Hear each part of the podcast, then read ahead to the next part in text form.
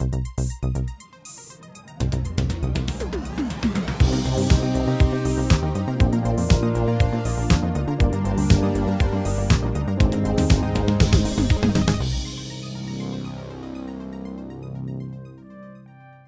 und herzlich willkommen zu der Episode 153 vom Outcast. Äh, das Jahr neigt sich langsam am Ende zu. Wir sind ja, das Jahr 2020 erschöpft uns ein bisschen, aber wir haben uns zusammengerafft und äh, machen eine Episode das dritte. Hoi Simon. Hallo. Hoi Marco. Sali. Wie geht's? Es geht. Es geht. Es ist einfach so ein bisschen, ja, so ein bisschen halber. Aber heute unser Hauptthema, beziehungsweise zwei Hauptthemen sind Cyberpunk-Film und äh, einerseits das und andererseits natürlich das Catch-up äh, Apocalypse Now, wir noch werden besprechen. Am Schluss von der Episode Cyberpunk habe ich als Thema ausgewählt, weil ich das schon lange machen will, thematisieren, weil ich das eine coole Sache finde und andererseits will, äh, ja, letzt Dienstag ist Nein, es stimmt nicht. Am Donnerstag, Mittwoch, egal, irgendwann letzte Woche ist ein neues Game rausgekommen, wo alle darüber reden, Cyberpunk 2077. Und durch das bin ich dann so ein bisschen inspiriert worden, äh, in die Welt vom Cyberpunk aufz äh, einzutauchen. Und darum habe ich dann- ich will heute über das reden. Dann hast du gedacht, du lädst zwei, lädst zwei Experten ein zu diesem Thema. Genau. Klar. Nein, das, äh, da hat es nämlich Film äh, in dem Genre in Anführungszeichen, wo, wo, ja, wo ihr auch lesen findet, wo wir nachher sicher noch antönen äh, Dann, aber anfangen mit, möchte ich noch schnell mit etwas anderem, auch wieder so ein bisschen aktueller. Das ist, glaube ich, am Freitag ein Thema gewesen, wo, ich glaube mal am Freitag, wo ja, Disney mal wieder das Internet übernommen hat für eine kurze Zeit. Und ich das habe live einfach geschaut, das Ganze. wirklich, da der Ja. Investor Day oder wie er geheißen hat. Ja. Äh, gut, dann ist ja super, dann bist du voll informiert über das. Wenn du nicht schon alles wieder vergessen hast. Ich habe nur ein paar so, wie sagen wir, so ein bisschen Kennzahlen aufgeschrieben. Und zwar, wenn man jetzt mal schaut, Marvel, elf Filme bis 2023, 13 Shows in Arbeit, sechs davon kommen nächstes Jahr. Ja, dann Star Wars, neun Shows in Arbeit, neun und zwei Filme, das ist noch lausig. Und dann halt eben noch etwa 700 Filme und Serien für Disney Plus und Hulu und Star und fürs Kino dann der oder andere noch. Äh, ja, Marco, was hast denn du so ähm, wahrgenommen dort? Hast du dich vor allem für die Star Wars äh, Sachen interessiert oder für andere Stuff ein bisschen? Also natürlich Star Wars Sachen, aber allgemein so ein bisschen auch das mit dem mit Fox habe ich spannend gefunden, wie sie das wollen integrieren jetzt in, ins Disney Plus, dass es jetzt eben Sinn macht, dass sie die ganze Library gekauft haben. Man hat Mhm. jetzt immer gedacht, äh, was hat das jetzt gebracht, dass die Simpsons auf Disney Plus sind, oder? Und top. jetzt, jetzt haben sie wirklich mit dem Star äh, wie so eine neue Sektion, die mit Kindersicherung gesichert ist, wo dann eben auch ein Die Hard oder ein, Deadpool äh, oder ein Terminator und so weiter kann dann drin vorkommen. Und äh, in dem Zusammenhang ist natürlich spannend, dass, äh, dass es eine Alien-Fernsehserie geben wird. Das ist auch rausgekommen in dieser Nacht. Äh, der Ridley Scott ist dabei. Äh, das zum einerseits freut mich das mega, andererseits tönt das so ein bisschen wie, ja, ja, deine Filme kannst du jetzt nicht machen, jetzt machen wir doch zusammen da irgendein Streaming-Ding. Und allgemein der Tenor von dieser Nacht ähm, ist gesehen, ähm, DTC ist äh, das Schlagwort gewesen, Direct to Consumer. Also es Mhm. ist eigentlich, äh, die ganze, wie du gesagt hast, die, Last, die lausigen zwei Star Wars Filme, äh, so hat sich das über die ganze Konferenz ähm, gezogen, dass, äh, dass sie wirklich gesagt haben, unser Fokus ist Streaming. Das ist ja das, was in den letzten Wochen äh, Warner Bros. auch äh, versucht hat, so ein bisschen durchz, durchzusetzen, dass sie jetzt einfach der komplette, wie sagen wir, das ganze Kinoprogramm, wo ihnen alle ihre Blockbuster, 17 Stück, so viel es mir ist, kommen gleichzeitig auf HBO Max in den USA für 31 Tage, während also gleichzeitig mit dem Kino-Release, nachher gehen sie vom äh, HBO Max wieder weg und dann geht es normal weiter, dass es dann weiterhin halt irgendwo im Kino läuft und dann irgendwann auf Blu-ray kommt und dann einmal im Fernsehen läuft und dann auf dem Streaming kommt, früher oder später. Und da haben sie ja recht viel von ihren Talents verärgert, weil die Mhm. irgendwie erst zwei Stunden, bevor sie es publik gemacht haben, äh, denen mal irgendwie ein WhatsApp geschrieben haben oder so. Von dann, hey, äh, Danny Villeneuve, dein was weiß ich, 200 Millionen Dune-Film kommt dann auch noch auf HBO Max und der wird dann nur etwa ein Viertel von dem einspielen, weil unser Service scheiße ist. Ähm, HBO Max ist ja auch etwas, was nur in den USA bis jetzt zur Verfügung steht. Außerhalb hat es dann noch nicht geschafft. Bei uns ist ja Sky so ein bisschen der, der HBO-Vertreter quasi. Da gibt es viele Serien und so Sachen von, von HBO. Ich weiß nicht, ob dann eben zum Beispiel der Snyder Cut von Justice League dort auch wird drauf kommen. Who knows?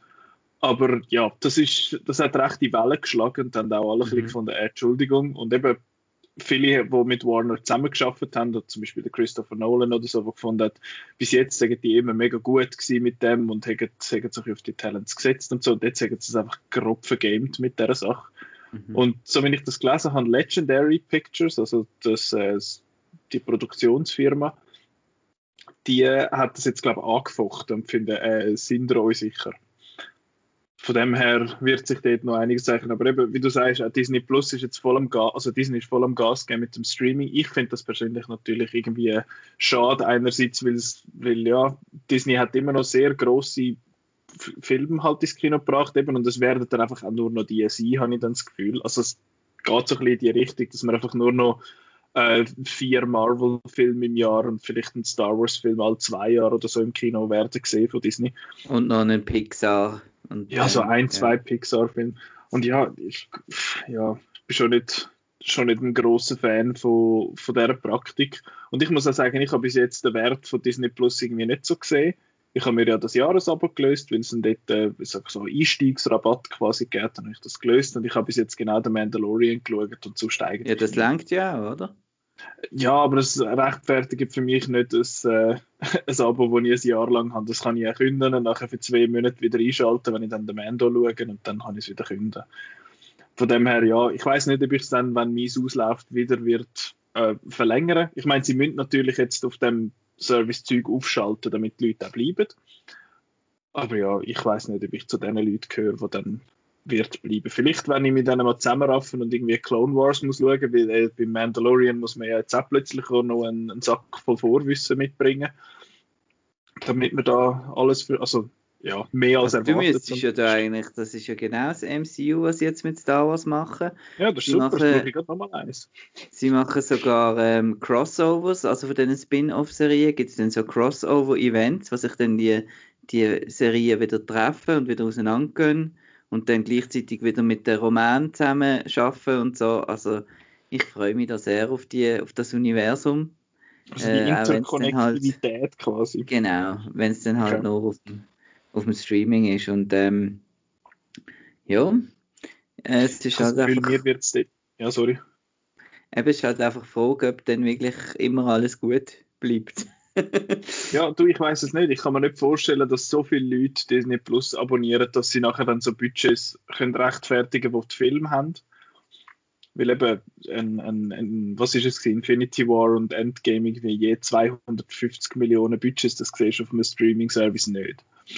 Außer du heißt irgendwie Martin Scorsese und kannst den Irishman machen für 150 Millionen, aber das, das ist nochmal ein bisschen etwas anderes. Ja, es bleibt spannend in der, in der Kino- äh, Branche, jetzt wo wir auch bis am 22. Januar wieder nicht ins Kino können, weil der Bundesrat das zugemacht hat. Aber äh, ja, alle Läden haben weiterhin offen und man kann sich dort gut anstecken, wenn man das will.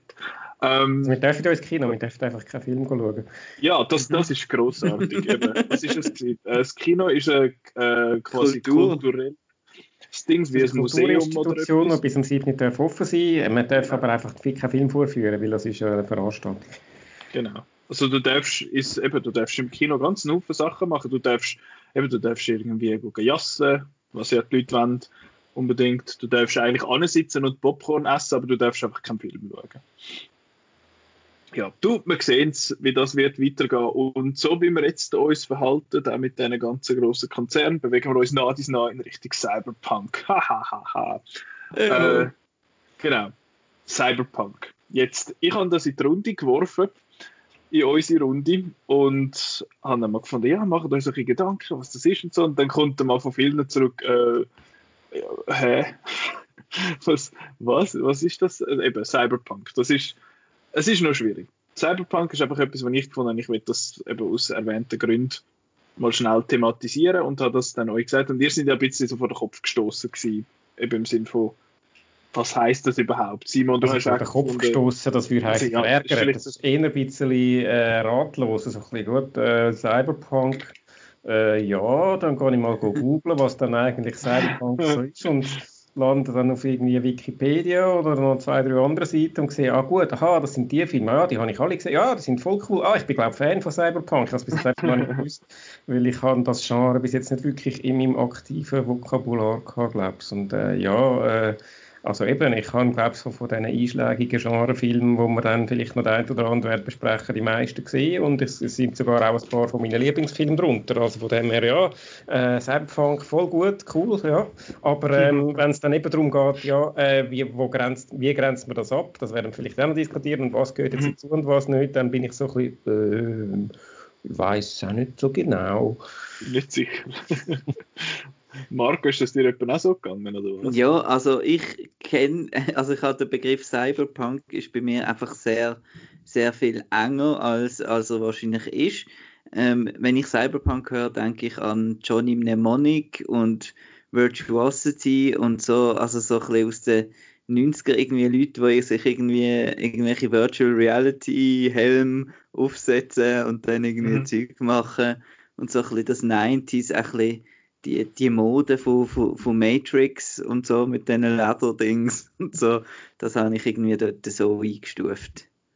Ja, also Cyberpunk ist ja auch nicht, also der, der Begriff, ich weiß nicht mehr, der Begriff ist glaube erfunden worden von einem Journalist, irgendwie in den, in den 80er mal, wo es um den Roman von William Gibson gegangen ist. Und der William Gibson hat die Neuromancer-Trilogie geschrieben wo es eigentlich genauso viel um das geht. Über so große Konzerne beherrschen mehr oder weniger äh, alles und es geht nicht mehr um Regierungen, wie wir sie jetzt kennen, sondern eben um große Konzerne. Dann hat es Leute, die mega viel Geld haben und äh, oben, weit oben können wohnen und hat einfach ohne viel, viel Leute, die äh, ja, so im Dreck müssen leben und die haben aber trotzdem gewisse so technologische äh, Sachen, so Implantate, irgendetwas, was weiß ich, ein, ein was weiß ich, so einen Kinet oder kybernetischen Arm oder wie auch immer die, die Begriffe genau heißen. Und nachher hat sich das dann so ein bisschen visualisiert mit Blade Runner. Das ist das, was viele halt, wenn sie das Bild, also wenn es äh, Cyberpunk sich vor Augen führt, dann ist das Blade Runner mit. Äh, es ist immer dunkel, es schifft irgendwie immer, es hat so ein bisschen Neon, es ist so sehr asiatisch angehaucht. Das Für Ganze, mich ist das eben einfach ein Science-Fiction-Noir. Genau, das ist, das ist ja auch, das ist auch so eine Definition von, äh, von Wikipedia zu dem, dass es so der Film noir von, vom Science Fiction ist. Und eben nach diesen Filmen in den 80er und so in den frühen 90er hat sich das Genre auch mega aufgetan. Also es ist dann weitergegangen. Und ich finde auch irgendwie, dass Cyberpunk nicht wirklich ein Genre ist, sondern mehr ein Setting. Wie, Sci wie Sci-Fi auch. Sci-Fi ist nicht unbedingt ein, Set äh, nicht unbedingt ein Genre weil du hast im Sci-Fi immer Subgenres, oder? Du hast es, also du hast einen Sci-Fi-Thriller oder einen Sci-Fi-Horror, Sci-Fi-Action, also, Sci-Fi-Drama, oder? Ist dann Cyberpunk kein Subgenre von äh, Sci-Fi? Es ist in dem Sinne ein Subsetting. Es ist wie Teil vom Science Fiction. Okay.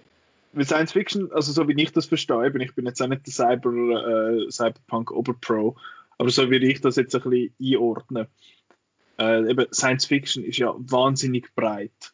Dort hat's, dort, dort, sobald du irgendwo ins Weltall rausgehst, ist es Science Fiction. Und gewisse Leute behaupten ja auch, dass Star Wars Science Fiction ist, aber das ist ja mm, nee. äh, Science, was ist das? Science Fantasy, oder wie sagt man? Genau, Space Opera ist das eigentlich. Genau. Hat nichts mit Science zu tun, aber mit Fiction halt, aber ja. Und dann hat es so ein bisschen die Sachen, die irgendeine äh, dystopische Zukunft zeigen, so ein postapokalyptisch, geht auch immer so ein bisschen in Sci-Fi rein, je nachdem.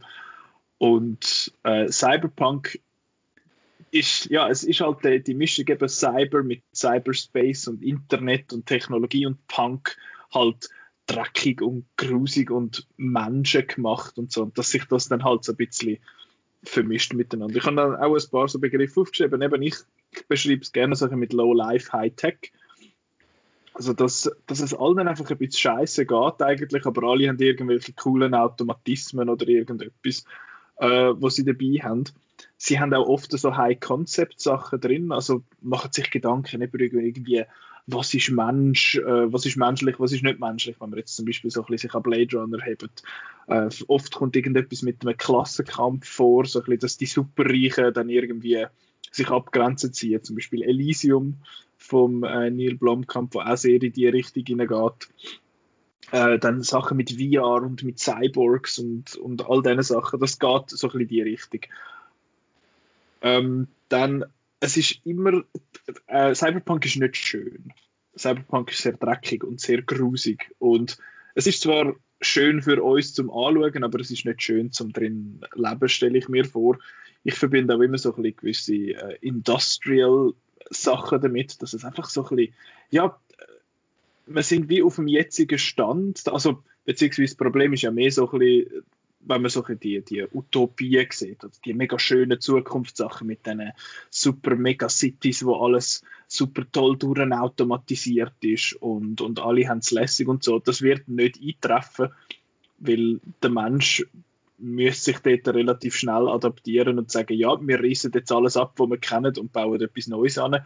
Aber stattdessen, dass man das würde machen, tut man immer so inkrementell Zeug drauf und finden, ja, geil. Ich meine, wir, wir wohnen immer noch in Altbauwohnungen, haben aber halt, was weiß ich, dort drin dann Fiberanschluss oder irgendwie und halt iPhones und Smart Homes und so Zeug.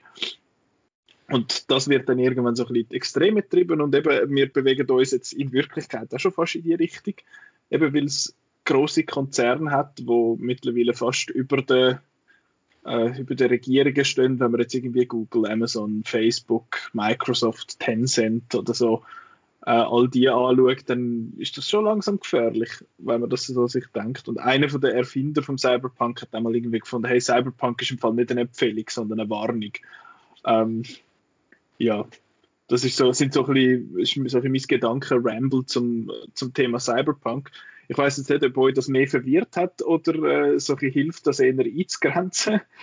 Aber ich würde sagen, wir gehen mal so ein in, in ein paar Filme rein, wo wir jetzt finden, das ist Cyberpunk as hell. Ähm, und eben, das erste Beispiel ist, ist natürlich Blade Runner. Das ist der, der ultimative Cyberpunk-Film. Es, es ist ein Film noir, oder? Es spielt in der Zukunft, nicht super crazy weit weg äh, es ist alles so ein bisschen abgekommen. Es sieht alles so ein bisschen halb geil aus in dem Sinne. Also eben, es hat so Automatisierungen drin und irgendwelche coole Sachen, aber es ist gleich einfach dreckig und es geht allen scheiße. Es ist so supposed to be cool, aber eigentlich ist es einfach ein, ein Kack. ja, ja, eben, das ist so viel, auch immer und ja, also, ja, eben meistens, genau, einfach irgendwie noch so, äh, so Naturkatastrophen, dass man eben irgendwie die Welt so weit oder die Umwelt zumindest so weit geschrottet hat, dass man, äh, dass man jetzt irgendwie halt in dem muss leben, was man gemacht hat. Und jetzt ja. habe ich gerade noch mal etwas sagen und grob den Faden verloren. Also der wird schnell übernehmen. Ich übernehme. Also ich, das, das, ist, das ist ein bisschen das Faszinierende von dem Genre, finde ich, weil es einerseits so abgefuckt ist im Film, dass du vorher gesagt hast, zum drin leben absolut scheiße, aber zum Schauen ist es einfach geil. Äh, die die dystopische, düstere Zukunft, die ja auch, auch häufig noch recht geil gefilmt ist, jetzt auch bei so einem Blade Runner, mit, die, mit diesen Häuserschluchten, mit eben mit irgendwelchen Cyborgen, die da, wo da, wo da rumlaufen und es ist so ein, ein Albtraum-Szenario, aber ich finde so, so Albtraum-Szenarios äh, cool zum Schauen, auch wenn ich nie würde ich einem leben Hast du deinen Vater schon ja. gefunden? So halb, der Marco darf sonst auch noch mal etwas sagen über Blade Runners. Oh, das ist schon auch so ein bisschen das, was du definierst mit dem. Blade Runner ist großartig, ja. und ähm, also eben so ein bisschen das, ähm, das, das, das gefällt mir auch, das, das dreckig mit Neon, oder? Eben sind ja so die Gegensätze, ja, genau. oder? Und äh, wenn du seine Wohnung anschaust, da mega klein und eng und so, das ist mir gerade vorher bei deiner Besch Beschreibung ist mir ein bisschen Fifth Element in den Sinn gekommen und so Sachen. Und ähm, dann ist also Cyberpunk jetzt, so wie ich es von dir verstanden habe, irgendwie mehr das Gefühl als ein inhaltliche, äh, inhaltliches Ding. Weil das ganze, die ganze Sache mit so den Armen, die unten leben und der Reich, der oben, das ist einfach Dystopie, oder? Und ich habe mhm. Cyber immer wirklich so mit so ein bisschen Hacker und Internet und so Zeug verbunden. Das, das ist anscheinend ein bisschen, ein bisschen falsch, genau. Eben, falsch ist es nicht unbedingt. Es gibt einfach wie so unterschiedliche Branches auch von dem, wo man dann nachher sicher noch ein bisschen dazukommen. Eben am Anfang, wo sich das so ein bisschen etabliert hat, eben auch der, ich weiß nicht, ob euch da etwas sagt, der Sid Mead, ist ja so ein, was ist ein Visual Futurist quasi. Das ist der, der viel Concept Art gemacht hat für, äh, für Film und vor allem halt für Blade Runner geschafft hat. Ich habe so ein Buch, das ist relativ dick, was einfach viel so Concept Art von ihm drin hat. Der ist jetzt vor ein paar Jahren schon gestorben. Oder vielleicht auch letztes Jahr, ich bin nicht sicher. Ähm, und er hat das wieder ein bisschen, ein bisschen definiert. Das finde ich eigentlich, finde ich recht spannend. Und dann hat es. Hm? Wo würdest du so HR Giga Sachen, das ist dann Steampunk, oder? Das ist dann wieder. Steampunk ist nochmal ein Mehr mit Mechanik so. und äh, Maschinen und weniger technisch. Ich wüsste jetzt nicht einmal genau, ob das Steampunk wäre. Wieso, wenn ich Steampunk definiere? Ist, es gibt einen Haufen so Punks. und, und Steampunk ist, Steampunk ist, so wie ich das verstanden habe, in dem Sinn eine Zukunft, wo wo quasi ist, wie wenn man jetzt den elektrischen Strom nicht erfunden hätte. Dass eigentlich alles noch auf Dampfkraft basiert. Und da ist auch viel so ein bisschen irgendwie London in der, also London in der jetzigen Zeit, aber halt eben ohne den elektrischen Strom und dann halt vieles irgendwie mit Dampfkraft angetrieben ist und dann wie sich das entwickelt hätte. Und ich weiß jetzt nicht, ob, ja, der HR Giger, der, der ja, weiß nicht, sein Genre ist glaube ich einfach krank. aber was wäre ich weiß nicht genau. Was wäre denn jetzt der herausragende ja, Steampunk-Film? Ich bin im Fall nicht sicher, das ist nicht ein, das ist jetzt nicht das Genre, wo ich das Gefühl habe, ist so beliebt wie Cyberpunk, weil Cyberpunk geht da so ein bisschen Hand in Hand mit dem, man kann nicht noch so ein bisschen Sozial, seine Sozialkritik einbauen als, als Filmemacher und finden, hey, wenn wir so weitermachen, dann passiert das und das in der Zukunft. Und Steampunk ist halt mehr ein bisschen also ich würde ja, gerade äh, Mortal Engines zum Beispiel würde dann eher in Richtung Steampunk gehen, genau. Genau. Ich tue noch mal schnell googeln, während, äh, während wir da nachher noch drüber schwätzen. Ähm, ja, aber genau, Steampunk ist, ist, ist auch noch so etwas. Aber beim HR Giger weiss ich nicht, bei ihm ist es ja nicht einmal unbedingt mechanisch. Es ist ja, aber so Mensch und Maschine verschmelzen schon ziemlich oft ja, und so. Aber auf eine andere Art habe ich das Gefühl, bei ihm werden mehr Maschinen menschlich. und er, also es sieht ja alles so sehr knochig und irgendwie so ein bisschen so ein bisschen abstrakt halt auch aus. Und Cyberpunk ist immer noch so zu einem gewissen Grad greifbar, habe ich das Gefühl. Ich weiß nicht, ob du mir da wirst zustimmen bei dieser Aussage. Ähm, ich, ich habe jetzt gerade mal schnell geschaut, Steampunk, wenn ich das google, da kommt Mortal Engines, es kommt der goldene Kompass, lustigerweise, und äh, äh Hugo. Ja, mit dem Automaton, ja. Ja, das ist, Steampunk ist jetzt nicht ein mega grosses Genre. In den Games ist das noch ah, öfter mal. Genau, und viele so Cosplay-Fans gibt es, glaube ich, auch, genau. die das zelebrieren. Genau, die haben öfters dann mal so ein bisschen so, so da die, die wie sagen wir denn, die kurzen Zylinder und dann, äh, und dann so Flug, äh, Flugbrüllen, oder wie die heißen, wo so ein bisschen aussehen auch wie, also so aus dem Ersten Weltkrieg und viel so Ledersachen und so. Und da gibt es Taschenuhren. Ja, genau, genau. Das ist so ein bisschen, äh, ja, halt so viktorianische Zeit quasi, aber heute. Also es ist, es ist ein bisschen, es weird dort. Das kann ich auch nicht genau festmachen. Aber eben bei den Games, jetzt zum Beispiel das Game wie Dishonored, geht, äh, geht in die Richtung vom, äh, vom Steampunk. Genau. Aber zum nochmal schnell zum Cyberpunk zurückkommen. Äh, du hast Johnny Mnemonic erwähnt. Das ist, ist der auch auf einer Kurzgeschichte vom, äh, wie heißt er? Sagen wir es? Philipp K. Dick. Philipp K. Dick. Genau. Ich glaube nicht. Ich meine, sie. Also, also es basiert, glaube ich, auf irgendetwas, aber ich glaube nicht Philipp K. Dick. Okay, aber der Sepp hat ja äh, Do Androids Dream of Electric Sheep geschrieben, was nachher ja. die Vorlage war für Blade Runner. Genau, und hat auch noch andere Sachen so geschrieben, die dann auch verfilmt worden sind, Minority Report zum Beispiel. Das ist auch noch einer, den ich noch schauen wollte, aber den habe ich irgendwie habe ich nicht mehr angekriegt. Und wenn wir jetzt aber William Gibson wäre schon in einem Monik. Ah, William ja. Gibson, der, der Neuromancer geschrieben hat. Ein, andere, ein anderes Buch übrigens, wo auch sehr in die Richtung geht, ist Snow Crash. Ähm, ja, müssen wir alles mal lesen, ist offenbar sehr cool. Ähm, aber später hat sich das Genre ja dann recht ausgeweitet. Eben das, was du dir vorstellst, Marco, mit, äh, mit so ein bisschen Hacker und so, geht schon auch in die Richtung, aber ich finde, es ist, eben, wenn du jetzt zum Beispiel, was weiß ich, Wargames anschaust, habe ich nicht das Gefühl, dass das jetzt ein Cyberpunk-Film ist, das ist einfach ein Hacker-Film. und irgendwann so mit der Zeit sind dann die so ein bisschen breiter geworden und dann hat man auch nicht einfach nur Noir-Film quasi gemacht, sondern man hat das Setting dann genommen und in andere Kontexte hinein Zum Beispiel haben Simon und ich ja äh, Brasil geschaut, letzte. Ja. Der geht sehr in das Cyberpunkige rein, eben weil es so die Zukunft ist und es ist alles ein bisschen kacke und es ist auch alles, es ist vieles so ein bisschen automatisiert, aber scheiße.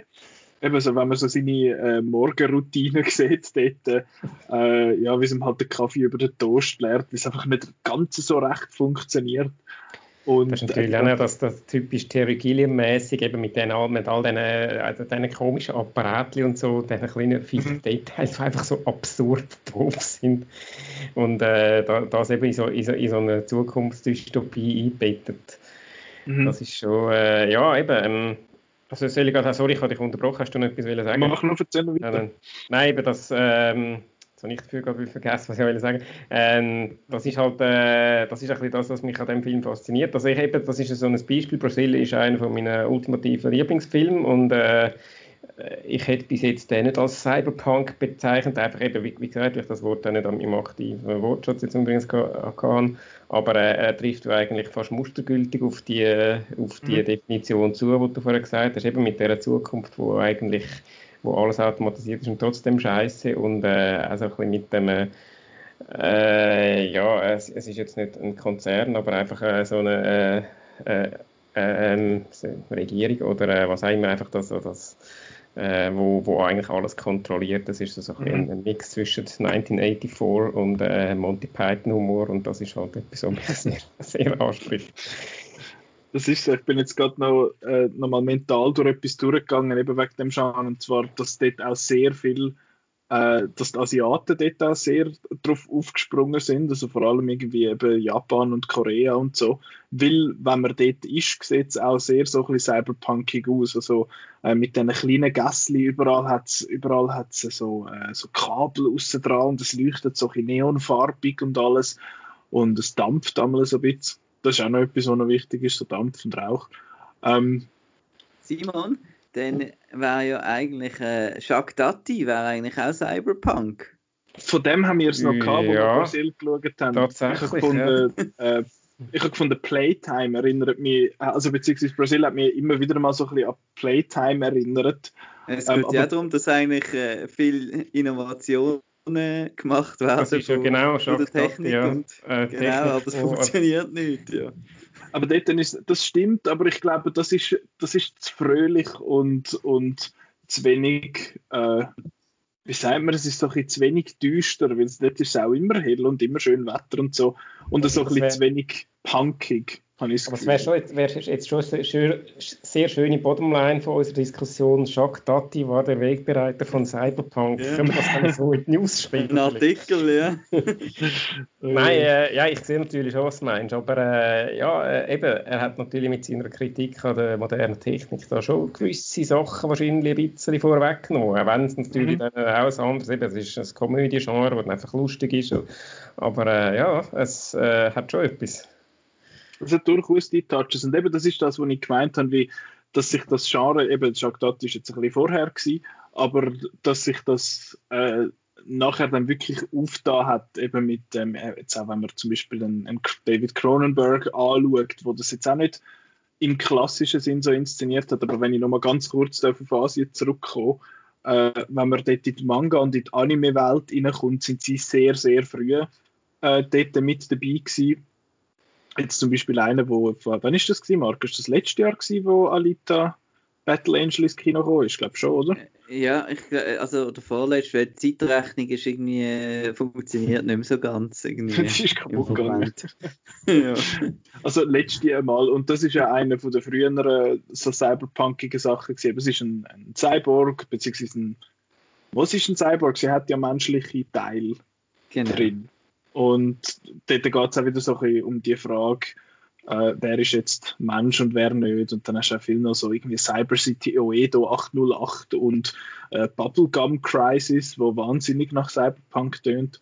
Das sind so ein bisschen, so ein bisschen aus den 80er, 70er, 80er, 90er Sachen, wo, wo von dort her kommen sind, die ich sehr spannend äh, gefunden habe. Und eben Jetzt Akira natürlich auch, oder? Akira natürlich, absolut. Den habe ich erst auch letzte wieder geschaut. Und vor allem so das erste Drittel ist ist so das, was man sich unter Cyberpunk vorstellt. Das hat so die, die Häuserschluchten und, und Neon und einfach viel, viel Häuser und aber gleich dreckig und von oben ab regiert und so Zeug. Und ja, sehr, sehr ein, ein faszinierender Film, falls man den noch nicht gesehen hat. Und wenn ich jetzt weitergehe, eben so ein bisschen, äh, wenn sich so ein bisschen ausbreitet, ich habe Existence und Videodrome geschaut. Da ist mir einerseits mal aufgefallen, ich bin bis jetzt noch nicht so wirklich konfrontiert worden mit dem David Cronenberg und bei ihm muss einfach immer alles ein bisschen grusig sein. Das ist, glaube ich, so ein bisschen, so ein sein Ding. Und Videodrome ist so ein bisschen klassischer in dem Fall, weil es halt einfach darum geht, also ich habe das Gefühl, gerade dort war die Message gewesen, äh, ja, wenn du viel Fernsehen schaust, kommst du viereckige Augen über eigentlich. Und das habe ich recht spannend gefunden, weil er dort halt so eben auf das eingeht, dass man sich von, der, von diesen neuen Technologien beeinflussen lässt und so ein in Anführungszeichen verschmilzt äh, mit denen. In seinem Fall ist das sehr, sehr äh, ja, bildlich dargestellt. Einmal. Habe interessant gefunden und Existenz geht in die Richtung von, von diesen VR-Sachen wo das auch sehr auf die Spitze treibt, weil eben er kann nicht einfach dann ein VR-Headset anlegen, sondern er muss so einen komischen Fleischklumpen als USB-Hub irgendwie dazwischen legen und dass die Leute sich das dann direkt einstecken und so. Äh, und das geht für mich so ein bisschen eben in das, in das erweiterte Cyberpunk, äh, wenn so willst, weil es eben so die klassischen Sachen von der von dieser Düsterheit und von, der, von diesen neondurchfluteten düsteren, verrauchten, vernebelten Straßen halt irgendwie nicht so mit sich bringt. Wir Oder? haben ja auch schon einen im Ketchup gehabt, oder? Ein, einen von diesen Filmen, der Strange Sehr, ja. Genau, ja. Der ist, äh, der ist wahnsinnig cyberpunkig. Der ist wieder recht viel klassischer. Weil der hat eben die düster, dreckige Sache. Man hat so ein bisschen die. Ja, es ist eine Art äh, VR, die sie dort haben, aber es ist ja mehr so mit Erinnerungen äh, also, oder beziehungsweise abgefilmt und nachher quasi erlebt ist es ja eigentlich mehr. Und das geht auch stark in ihre äh, Dings. Dort hat übrigens der Segmid auch dran geschafft. Er hat mitgeholfen, da das komische Headset, das sie haben, mhm. äh, äh, zu designen. Und wenn man auch noch so ein bisschen in diesem Dreck innen rumdümpelt, dann hat's, äh, sind mir auch noch die Filme von Neil Blomkamp sonst in den Sinn gekommen. Also jetzt ähm, heißt District 9 so Bits, aber das ist halt mehr so ein bisschen mit Aliens und Aliens passen eigentlich nicht in Cyberpunk rein. Aber äh, wenn du jetzt zum Beispiel Elysium oder Chappie anschaust, wo schon, schon bedeutend mehr in, in die Richtung gehen. Und du, Marco, du bist ja sicher, ich weiß nicht bei Elysium, aber von Chappie bist du ja ein grosser Fan. Mhm. Ähm, Einsamer Jäger. Ja, ich finde auch gut. Ich finde ihn doof.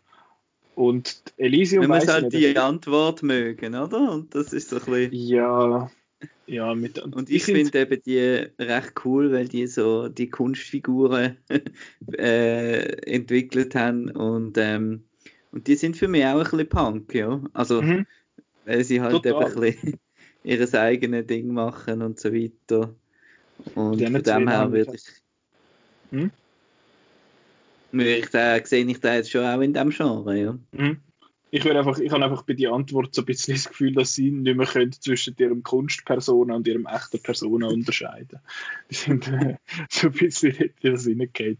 Und eben Elysium, recht eben auf, auf der Erde sind nur noch äh, die Leute am, am Krampfen eigentlich und irgendwie alles ist, ist alle haben Krebs und allen es kacke und das reiche Prozent wohnt wirklich quasi im Himmel, wortwörtlich. Das ist wiederum sehr ähnlich wie Alita, ja. Mhm. Das geht ja dort genau in, in das rein. Und ja, interessante, interessante Sache. Wenn ihr noch etwas zum Minority Report sagen, ob das auch dort so ein reingehört für euch? Uh, ist bei mir jetzt ein bisschen lang her, ehrlich gesagt. Doch, also auf jeden Fall, weil wir haben da extrem grusige äh, grusige Umgebung. Es hat ja sogar noch Szenen, wo er so zu einem Doktor geht mit irgendwelchen schimmliger Milch und Sandwich im Kühlschrank und das Bild ist körnig und es ist fast, er ist fast schwarz-weiß, also er hat wenig Farbe, der Film.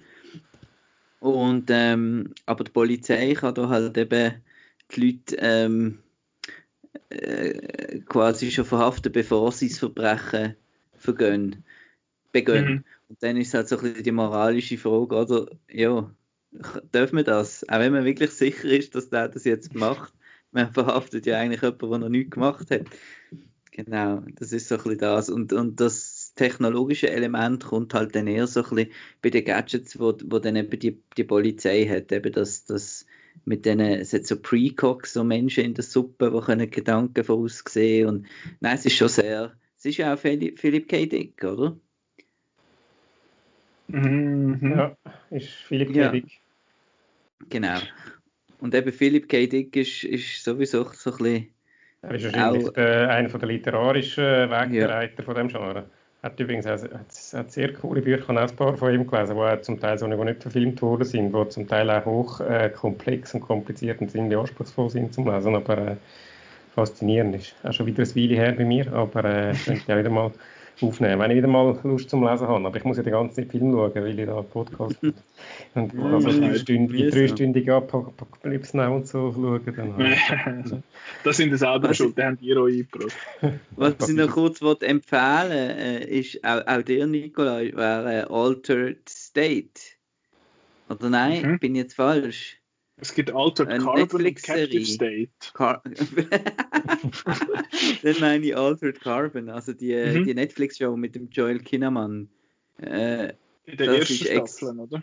Genau, das ist, ich habe nur die erste gesehen, das ist extrem äh, Blade Runnerig, Cyberpunkig mhm. und auch recht cool gemacht.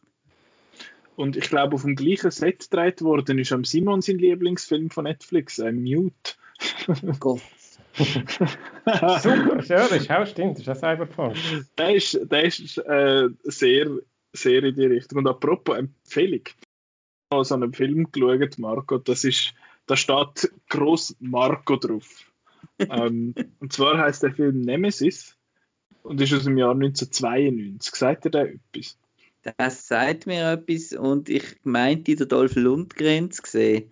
Nein, es ist, es ist alles nur äh, sehr unbekannte Leute. Aber wo, es gibt es, aber es ist irgend so etwas mit so einem Händchen auf dem, also das Cover kenne ich irgendwie, aber ich habe ihn noch nie gesehen. Also Nemesis ist äh, ja nicht viel mit Händchen, nein. Äh, es sieht, es sieht ein bisschen nicht händschig aus. aber bei dem Film handelt es sich recht fest um einen Marco-Film, finde ich. Äh, und ich es geht um einen Typ, der hat, ich bin jetzt gerade nicht mehr sicher, was dort war, weil am Anfang, ja, am Anfang habe ich ein bisschen doof gefunden, muss ich sagen. Und dem haben sie irgendetwas implantiert und er, er wird dann die ganze Zeit verletzt und wird dann quasi mit so mechanischen Teilen wieder geflickt und verliert dann quasi so den Sinn dafür, für die, ja, bin ich jetzt noch ein Mensch oder gilt ich nicht mehr als Mensch jetzt mit all diesen all Sachen. Und das ist noch nicht einmal unbedingt der Marco-Part, aber es ist äh, so, ah, wir sind jetzt es ist jetzt warm, also müssen wir das jetzt alles Hardcore, Gel, Orange, Rot Color correcten. Und das ist alles äh, in der Nacht, also ist es jetzt blau. Und dann hat es Schiessereien, wo drei Leute eine Viertelstunde lang aufeinander schiessen und alles explodiert, aber niemand wird getroffen. Und ja, elendlange Action-Szenen mit Explosionen und alles. Sehr, sehr unterhaltsam. Also ich bestelle es gerade und es gibt übrigens vier Sequels. okay, mit, mit dem habe ich jetzt nicht gerechnet, aber ja. Nein, es ist, äh, es ist so ein, es ist so ein B-Movie, wo, wo ich das Gefühl habe, könnte dir, könnte dir noch gefallen. Nemesis, den habe ich als Vorbereitung äh, geschaut auf den. Und einer, den ich nochmal geschaut noch, habe, ja. Äh, Fortress mit Christopher Lambert äh, oder so. Es gibt, eben in dieser Zeit gibt es schon noch viele so, so Sachen, auch, auch im B- im B-Bereich, sagt man es so. Mhm. Und da möchte ich jetzt aber ganz schnell anknüpfen, so die Zeit ist zwar ein bisschen später, aber ähm, wir haben jetzt da in dem Kontext von Cyberpunk schon Matrix erwähnt. Und Matrix ist so eine Idee, wo ich so, ich finde, der ist so hart an der Kante. Weil er hat zwar das mit, äh, mit VR und alles, aber andererseits ist er auch postapokalyptisch. und Cyberpunk ist ja eigentlich für mich dort angesiedelt, bevor alles kollabiert und alle sterben. Und darum bin ich jetzt da nicht sicher, Marco, du hast jetzt in dem Kontext gesprochen, würdest du das mhm. sagen, eben, weil das so ein dein Bild war von dem Genre oder von dem Setting genau. mit den und den Brillen und VR und so, Technologie oder? Ja, und es ist halt schon, also es geht ja auch, äh es geht ja auch explizit so, hat so viel Insider drin für eben, ich schmeiß halt immer die Gamer-Kultur in das Genre. äh, was dann halt gerade in den Sequels so darum geht, dass so Programm personifiziert werden und Viren und äh, Gateway und das ist da, also es ist recht, äh, ich denke für, für so für so, sagen wir mal so, äh, Spezialisten hat es da recht auch noch viele viel lustige Sachen drin. Mhm. Und das verbinde das, ich halt so ein bisschen mit dem, eben das, die Hackerkultur, ja, das Der Technobabble. Genau. Technobabble ist ja eines der tollsten Wörter, die es gibt. Das ist ja an, Technobabble ist an sich schon ein Technobabble-Wort, äh, weil das sind einfach solche die Sachen, die vor allem Programmierer einmal von sich geben und am Schluss für Normalsterbliche heißt das alles überhaupt nicht. Aber eben dort sind dann so Begriffe so Cybervoid und Mainframe und so Scheiß. Ähm, und da äh, gibt es ein paar herrliche Beispiele. Ich habe vor nicht allzu langer Zeit, irgendwann das Jahr, das Game Ruiner gespielt. Das ist wahnsinnig cyberpunkig, sehr cool. Und dann kommt der Gegnertyp und der wird als Animalistic Techno Golem bezeichnet. Und das sind auch so ein bisschen die Begriffe, wo ich, wo ich so ein bisschen das Genre reinrühre. Ähm, ja, wenn es dann einfach irgendwann so keinen Sinn mehr macht. Aber eben, Cyberpunk, ursprünglich habe ich das auch so interpretiert, eben mit so Blade Runner ist und nur das, was Blade Runner ist. Aber etwas, was ich finde, jetzt so ein bisschen nicht ästhetisch direkt, aber ungefähr so ein bisschen dran ankommt, ist äh, der Film von 2017 oder 2018, Upgrade. Ähm, Marco, hast du den gesehen? Immer noch nie. Juhu, das ist ein Film von Lee Wanell, wo das Jahr einer von der letzten Kinofilme rausgebracht hat, äh, der, der Unsichtbare, The Invisible Man. Und es ist mit dem, äh, wie heißt er denn, der, der Budget Tom Hardy, der Logan Marshall Green, heißt er so. Ja. Äh, und das ist ästhetisch auch sehr nah dort, eben mit so Smart Home Sachen zum Beispiel, äh, wo du heimkommst und dann sagt es dir gerade, hey, es ist die Temperatur und jetzt kommt deine Playlist und du kannst irgendwie auf deinem Esstisch noch deine Mails lesen und all die, all die ganzen Sachen und halt selbstfahrende Autos und äh, so Implantat zum irgendwie cooler werden und in dem Film könnte es irgendwie eben mit so, einem, mit so einer Nadel sie die Augen reinstechen von gewissen Leuten und dann sehen sie, was die jetzt letzt gesehen haben und so und das geht, geht dann sehr, sehr hart äh, in das rein. Von dem her eben Film, den ich jetzt würde empfehlen wo man sollte schauen, abgesehen jetzt mal von Blade Runner. Ich habe übrigens Blade Runner 2049 vorher nochmal geschaut. Also ich habe heute sechs Stunden Film geschaut und zwei Filme gesehen in dieser Zeit. ähm, Blade Runner 2049 geschaut und ich weiß nicht, ob das blasphemisch ist, aber ich finde das der schon recht besser Film als das Original. Weil ich kann, ja, das Original ist eben sehr bahnbrechend und alles, aber ich habe immer ein bisschen, dare I say, langweilig gefunden. Weil eben meine Aufmerksamkeitsspanne ist die von einem Goldfisch. Und Nein, es ist das Erinnerungsvermögen, das dann mit dem Goldfisch ist. He? Egal, oder ihr wisst, was ich meine. Ähm, und 2049 ist einfach, ja, ich glaube, immer noch der visuell coolste Film, den ich je gesehen habe. Äh, ah, die Filme, die ich jetzt würde empfehlen, sind eben Akira und äh, Upgrade, wo, wo man jetzt vielleicht nicht gerade auf dem Radar hat und einer, wo man bis jetzt wahrscheinlich sicher noch nicht auf dem Radar hat, ist ein japanischer Film, geht, glaube ich, 67 Minuten und heißt Tetsuo the Iron Man. Ist richtig kranke Scheiße. Er ist irgendwie aus den 80er, haben es glaube ich für 350 oder so gemacht. Und es geht um einen Typ, der bringt glaube aus, ich bin nicht ganz draus gekommen, aber er bringt glaube aus Versehen irgendwie so einen Dude aus und der heißt Metal Fetishist. Finde ich ja schon ein toller Name. Und der, die bekämpfen sich nachher und beim einen, bei dem Tetsuo, dort wachsen die länger, je mehr so Metall und Techno-Sachen quasi auch immer. Also am Anfang ist es einfach so eine Schraube, die zu den Backen ausschaut. Und dann geht es irgendwie weiter und dann irgendwann verschmilzt er mit allen möglichen Sachen und am Schluss ist er einfach wirklich ein literal Iron Man. Äh, der Film ist in schwarz-weiß und hat gewisse so Stop-Motion-Sachen, was recht geil aussieht, wenn dann so das Zeug aus den Arm rauswächst. Oder auch wenn sie möchten darstellen, dass Leute schnell können rennen dann ist es so Stop-Motion-mäßig, was durch so Gassen durchsäckelt halt, einfach mit wenigen Frames. Sehr, äh, sehr, äh, ja, ich nenne es mal einen interessanten Film. Der ist nicht für jeden, würde ich sagen. Tetsuo die Iron Man, eben, es ist nur knapp länger als eine Stunde. Von dem her kann man das aushalten. Es gibt dann noch einen zweiten Teil, der heißt Tetsuo Bodyhammer, wo auch ein richtig geiler Name ist. Und ja, das sind solche die, wo, wo ich den Leuten würde empfehlen. Und ich weiß jetzt nicht, habt der Simon, hast du abgesehen von Brasil noch ein, zwei, wo du äh, den Leuten würdest empfehlen? Ja, was wir jetzt natürlich, wenn wir schon beim Terry Gilliam sind, müsste die 12 Monkeys auch noch äh, mhm. erwähnen. Den haben wir bis jetzt noch nicht erwähnt. Ist sicher auch so ein klassischer mhm. Vertreter mhm. vom Genre. Halt eben, ähm, ja, für, für wer Gilliam cool findet, sind äh, meine beiden Lieblingsfilme von, von ihm. Und ähm, ja, äh, die sind eigentlich schon genannt worden. Strange Days finde ich natürlich auch grossartig. Ähm, ja, wenn man sich für das Genre interessiert, unbedingt schauen. Eben, ihr habt den auch schon besprochen, darum muss ich jetzt da eigentlich nicht mehr allzu viel drüber sagen. Mhm.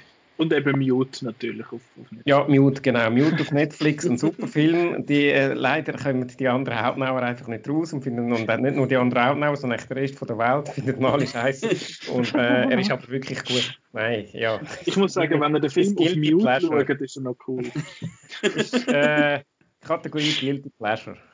Also, also gut. Äh, Marco, was sind denn so ein, bisschen, ein paar Sachen, die du ergänzen willst? Weil eine, wo, wo ich eigentlich erwartet habe, dass der von dir kommt, ist noch nicht gekommen. Ah ja, sag jetzt. Ich weiß ja, ja eben nicht, was das Genre, was du das als Total Recall ist natürlich eine, wo, wo mhm. noch so genannt werden. Auf jeden ja. Fall. Also, und ich finde nicht einmal das Remake, finde ich übrigens nicht einmal so schlecht für die, die das Remake noch nicht geschaut haben. Ähm, ich finde, hat noch recht so coole, coole Ideen, wie sie da mit dem, mit dem Lift da durch die halbe Erde fahren und so Sachen. Also und vor allem visuell recht cool. Ähm, dann äh, natürlich, ich weiß jetzt nicht, Terminator, die ganze, das ist jetzt wieder die Frage, gell? Die ganze genau, Terminator-Saga. äh, ja. das Nach, habe ich mir auch schon ein bisschen überlegt. Weil eigentlich ja schon, weil es eben vor allem jetzt beim ersten kommt mir immer der, der Club in den Sinn, wo, wo sie sich versteckt. Und nachher genau. dann der genau. Kyle Reese ja irgendwann kommt. Das ist sehr von der Ästhetik. Der Firma, äh, wo alles übernommen hat, Technik, mhm. alles übernimmt. Und das ist Cyberdyne ja. und eben Cyberdyne, das Wort nur schon. Ähm, was auch noch dort reingehört, jetzt gerade so ein parallel, ist, äh, wäre eigentlich auch der Robocop, oder? Ja geht, geht auch in die Richtung und vor allem eben so mit dem Polizeistaat und so ist auch immer wieder ein Thema. Aber der, wo, wo, wo mir jetzt noch fehlt von dir, noch schnell, das ist Dark City. Ja, ah, ja. Eben, das ist wie gesagt, ich denke da halt wirklich nicht an Cyberpunk. Ich bin da halt mehr einfach bei Science Fiction gemischt mit, mit Film Noir. Also ja, da habe ich halt nie so irgendwie da verbunden. Aber ja, Dark City ist ein von meinen absoluten Lieblingsfilmen. Äh, der Director's Cut ist um einiges besser, weil er weniger so mhm. Äh, Kiefer Sutherland äh, Narration hat. Ähnlich wie bei Blade Runner haben sie da mit Narration wieder ein bisschen Probleme gehabt. Und ähm, das ist ein Film, wo, wo auch der klassische Krimi, also es gibt so Mordfall, Detective und alles, kombiniert mit eben mit der Science-Fiction-Komponente, aber auch mit viel Steampunk, also so Zahnräder, die da rollen und Sachen auch noch. Und äh, ist am einer der Lieblingsfilme von Roger Ebert übrigens. Er hat auch für die, mhm. für die Blu-rays äh, Audio-Commentary gemacht sogar. So ein Fan ist von dem Film, aber ich finde, man hört irgendwie wie zu wenig, zu wenig von dem. Und äh, ja, schlimm habe ich jetzt auch nicht daran gedacht, aber eben, das ist mir einfach wegen, wegen dem Genre. Da ist, haben wir ja mal zusammen geschaut. Ja, da ist, wie heißt der mir vor? Alex Proyas? Oder Alex Proyas, wo, wo auch The Crow gemacht hat, wo ich mhm. auch, der hat einfach nicht das Science-Fiction-Element, aber ist sonst von der Optik her auch sehr in die Richtung. Mhm. Also eben, ich weiß jetzt nicht, ob wir euch, liebe Zuhörerinnen und Zuhörer und vor allem auch wir jetzt da in der Gruppe das Genre irgendwie jetzt besser können einordnen als vorher oder ob es jetzt noch verwirrender ist.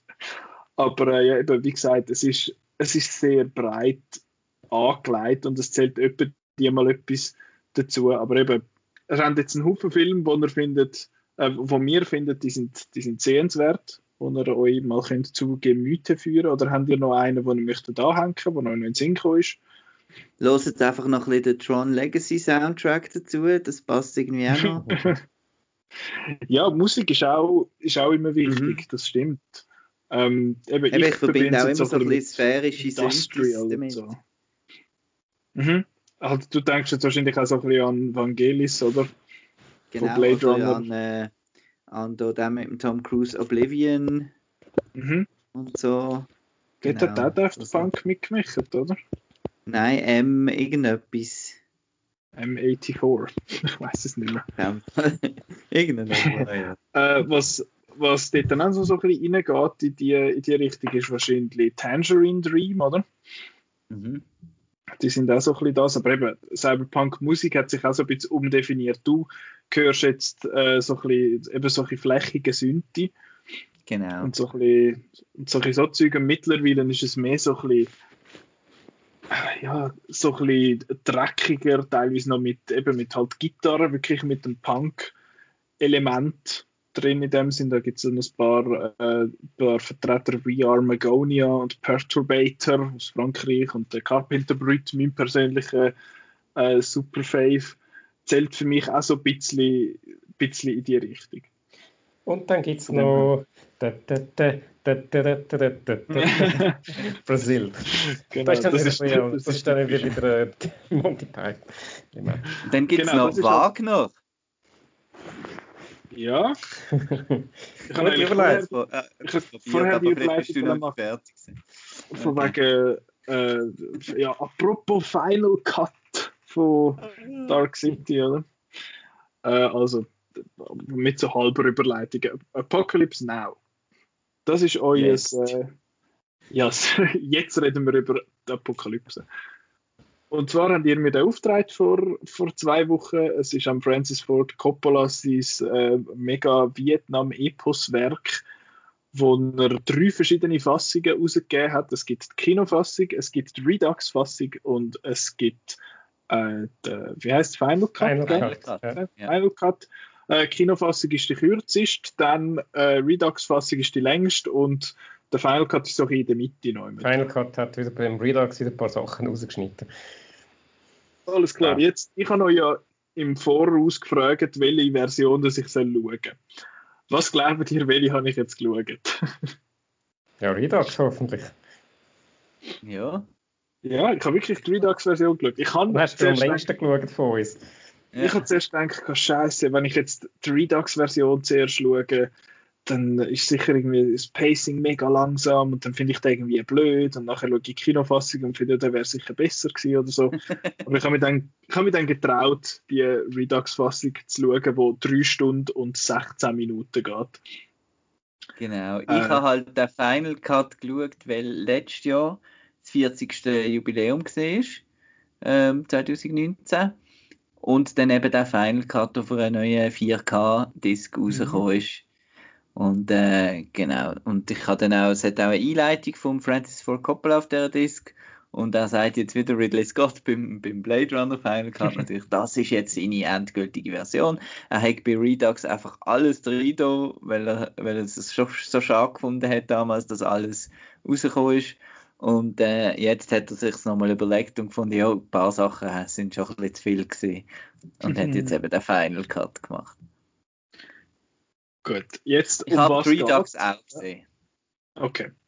Simon, hast du Redux auch mal gesehen? Nein, die Redux habe ich verpasst. Ich okay. bin aber im Nachhinein, nachdem ich jetzt letzte Woche den äh, Final Cut geschaut habe, bin ich noch mich informieren, was dann jetzt im Redux noch nicht drin ist, was im Final Cut nicht drin war. Also ein bisschen kann ich nicht gesehen, aber kann man auch nicht im Kopf, was, noch, was, noch, was er wieder rausgeschnitten hat. Mhm. Also es geht in dem Film Apocalypse Now vom Jahr, aus dem Jahr 1979 um den Captain Willard, gespielt von Martin Sheen, wo ich im Fall immer den Tim Roth gesehen habe. Ähm, ich habe seinen Sohn gesehen. Charlie Sheen. das ist, äh, problematischer. Ähm, der, der Herr Willard wird vom Harrison Ford, äh, wie sagt man, beordert, dass er muss nach, äh, in, in Vietnam dort irgendwo so ein bisschen ab von der Route nach dem Colonel Kurtz suchen, dass er den muss, muss wie sagen wir, terminieren, weil der sei irgendwie jetzt durch den Krieg völlig gaga geworden und äh, gehorche nicht mehr und alle haben Angst vor ihm. Und darum muss er jetzt dort hingehen und den umnieten. Und dort auf dem Weg trifft er aber noch ein paar lustige Sachen und ein paar lustige Situationen an und ein paar coole Leute und ein paar ah, nicht so Komödie, coole. lustig. Ja, ist eine total lustige dreieinhalbstündige Komödie über den Vietnamkrieg. Äh, nein, es ist aber Shopping Center. Ähm, genau, das ist so ein bisschen grob die Synopsis. Jetzt, äh, wie, habt, wie habt ihr den gefunden? Jetzt auch einerseits wie haben ihr ihn am Anfang gefunden, wo ihr ihn zuerst geschaut habt und wie habt ihr ihn jetzt gefunden, wo ihr ihn nochmal geschaut habt? So, Simon, was sagst du? Ich habe ihn das erste Mal geschaut, als ich so in meinen frühen 20er war, also so alt wie du. Nein, ja, okay, noch ein bisschen jünger. Noch ein bisschen jünger. Ähm, damals eben noch Kinofassung, Redux hat es dort noch nicht gegeben. Oder vielleicht hat es ihn gegeben, aber ich konnte noch nicht schauen. Und ähm, habe jetzt eben den Final Cut gesehen. Ich habe ihn damals geschaut und ja, es ist gerade so ein bisschen die Zeit gewesen, wo so ein bisschen mein cineastisches Erwachen war, würde ich sagen, wo man nicht, nicht nur äh, wo, ich, wo ich so ein bisschen äh, Film nicht nur als, in, als Unterhaltung, sondern auch so ein bisschen als Kunstform habe anfangen begreifen und mich wirklich so ein bisschen als, äh, fürs Film interessiert. Also Aber du bist gehockt mit dem, mit dem äh, gestrickten Pulli über den Schultern, mit dem, äh, mit der Pfeife. Ja, genau. Mit 20, genau. Nein, ähm, nein, von dem her habe ich zwar das dann schon irgendwie gut gefunden, aber ich muss auch sagen, ich habe irgendwie habe dann auch schon ein bisschen lang gefunden und es ist schon noch die kürzere Version, als es jetzt gibt. Und ja. ich habe vor allem, dass jetzt einfach mit der letzten halben Stunde mit dem Marlon Brando irgendwie hast du gewusst, aha, Marlon Brando kommt dann irgendwann statt Colonel Cards und so. Und dann, äh, ich habe auch nichts von der, von der Geschichte von wieder, da kommen wir auch noch drauf, da ist, da ist, die ist schon fast noch spannender als der Film selber, was da alles passiert ist. Und äh, ich habe einfach irgendwie, dass irgendwie dann, die, die Marlon Brando-Ding ist mir dann irgendwie völlig am, ich weiß auch nicht, wo der, wo der da, da so rumliegt und irgendwie so, so also deliriös irgendwie die, die, die Gedichte rezitiert und dann ist er nie richtig gefilmt und das Gesicht sieht man er hat alles einen Grund, weil er eben zu fest ist. Aber das, also, oder siehst du siehst noch das Gesicht und wie die Filmkritiker sind dann ja, das macht nicht so dämonisch und so, aber ich habe einfach die, die letzte halbe Stunde vom Film, habe ich ehrlich gesagt damals einfach nur langweilig gefunden. Und ähm, das hat natürlich verhältnismäßig einen größeren Teil vom Film ausgemacht, damals wie der 150-Minuten-Version, als jetzt bei der 180-Minuten-Version. Ähm, und jetzt bin ich auch ein bisschen vorgewarnt gewesen, dass ich gewusst habe, dass, äh, das wird dann halt so. Und äh, mir hat er eigentlich, ich habe ich hab ihn wieder grossartig gefunden und ich habe ihn eigentlich noch ein bisschen besser gefunden, als was ich ihn das erste Mal gesehen habe. Auch weil ich auch gewusst habe, was, was mich erwartet und dass das jetzt nicht halt äh, ja, ein Film schon ein bisschen Geduld braucht und dann bin ich fast irgendwie positiv überrascht gewesen, dass er eigentlich doch noch recht unterhaltsam ist. Mhm. Ähm, es ist ein, es ist ein, eben ein Antikriegsfilm, wobei es glaube ich Diskussionen gibt, ist jetzt der Pro oder ein Anti-Vietnam, aber es kann, man kann glaube schon sagen, ist ein Antikriegsfilm und es zeigt eigentlich die ganze Absurdität von dem Vietnamkrieg mit, mit, mit einfach grossartigen Szenen, mit, ich meine, all, all die eben, äh, was da mit Wagner mit dem Helikopter angeflogen kommt und dann dort, äh, dass das Gemetzel ist und dann, äh, und dann wird da der, der Robert Duvall-Charakter, wie heißt er wieder, Kill, Kilgore? Kilgore. Da, Kilgore dem Surfer zeigen, dass das vielleicht coole Surfer sind, dann dann müssen da mit dem Surfbrett gehen, äh, ja, auf die Welle gehen, während da, während da umgeballert wird und, und, und Leute sterben. Das ist einfach so absurd, idiotisch, aber einfach äh, faszinierend und auch einfach, also er hat mich recht reingenommen muss ich sagen, mehr als das erste Mal.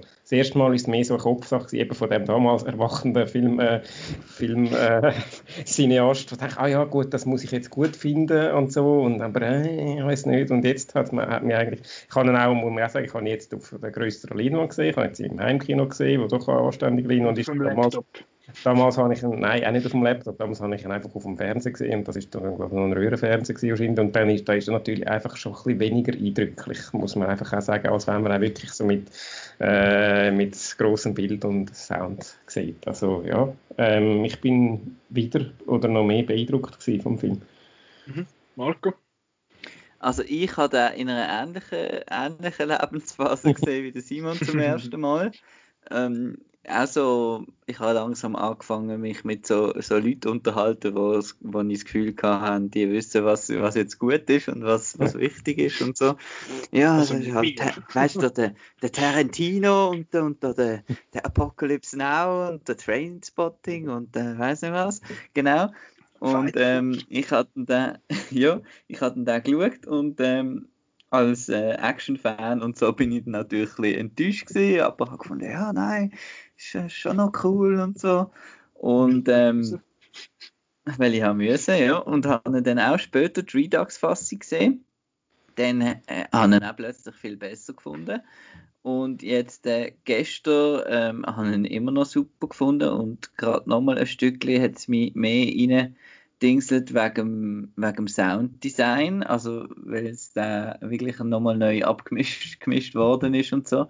Und das ist ja auch der Film, ist noch spannend in der Doku, der Film, wo eigentlich das 5.1, wie wir es heute kennen, äh, erfunden hat äh, der Francis Ford Coppola hat eigentlich ursprünglich einmal gesagt, wir zeigen den nur in einem Kino, wir bauen extra ein Kino für den Film, wo dann die größte Leinwand hat. Und dann kommen die Leute aus den USA, kommen aus der ganzen USA, gehen dann dorthin den Film schauen, der läuft dann dort fünf Jahre. Und also das ist ein, ein recht, ähm, er sagt in der Doku, er hätte mit seiner Pretentiousness äh, kämpft dort während dem Film. Also er äh, hat da immer mehr auch wahnsinnige, auch in Wahnsinn getrieben worden von dem Film mit ich mache da wirklich ein Meisterwerk und so weiter, was er jetzt auch nicht mehr so, so, so sieht. Und das sieht man auch im Film ein bisschen, ja, ist sehr ambitioniert und äh, nimmt sich sehr wichtig, aber er ist, ähm, wenn wir vorher die Filme Blade Runner und so hatten, ich finde, es ist ein Film, der einem auch so reinzieht und eine Stimmung äh, mehr jetzt als eine riesig große Story einfach die Stimmung, äh, Stimmung kreiert mit dem Soundtrack, mit den Bildern und auch dann am Schluss, was dann in die in in den ganz dunklen letzten Akt reingeht. Also auch visuell dunkel. Dann, ja, es zieht einem einfach irgendwie rein und ich habe äh, auch nie irgendwie gefunden, nie auf die Uhr geschaut oder so. Es bin eigentlich immer dabei gewesen bis zum Schluss. Irgendetwas gewackelt. Das? Ja. Sorry. Gut. Danke. Das hat mich nur jetzt gerade irgendwie verwirrt und ich bin nicht sicher gewesen, was es war. Das, ähm, ist, Schiff, das ist Schiff auf dem Vietcong am, äh, am Schau. So. ähm, jetzt habe ich gerade noch etwas fragen und jetzt gerade Hardcore äh, vergessen. Äh, aber Marco, das heißt, du hast alle drei Fassungen einmal gesehen jetzt? Ja. Okay. Äh, jetzt würde ich gerne noch von euch wissen, was glaubt ihr, wie habe ich ihn gefunden? mm. Ihr kennt, no, ihr kennt cool. meine, ihr no, kennt meine Meinung cool. zu.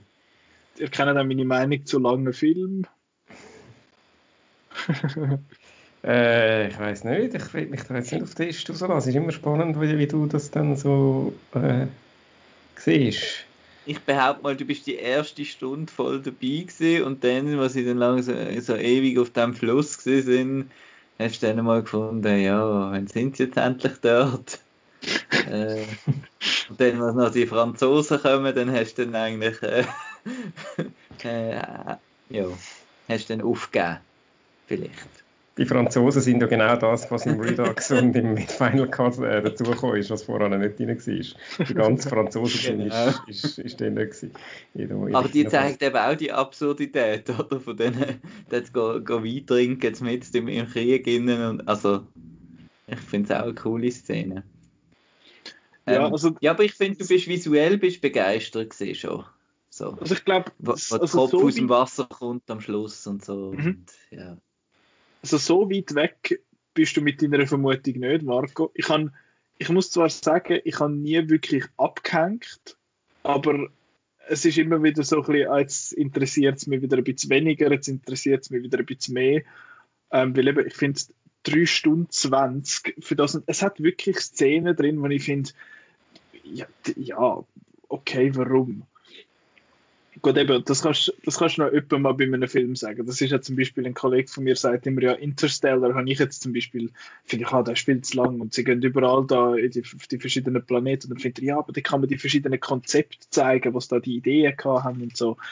Und das hat jetzt der da auch eben erzählt. Der hat, sie haben da die Szene, wo sie jetzt einfach mal schnell Pause machen und irgendwie mit diesen Playmates im Helikopter gehen, gucken, rumküssen und dann hat es eine Szene, wo die Playmates mal landet und dann tanzen sie irgendwie die nachher Playmates, Die mit den Playmates im Helikopter ist jetzt genau, glaube ich, eine von diesen Szenen, wo im Redux drin war, also neu reingekommen ist und dann in der Final Cut wieder draußen. Im Final, ja. Cut wieder, äh, Im Final Cut ist nur die Szene, wo sie aus dem Helikopter gekommen sind und dann da Show gemacht haben und das dann ausgeartet ist und dann haben sie da wieder fluchtartig okay. müssen äh, in den Helikopter und nachher die äh, kommt die nächste Szene, wo, so, wo man die dann nochmal sieht, die ist dann nicht mehr im, im Final Cut.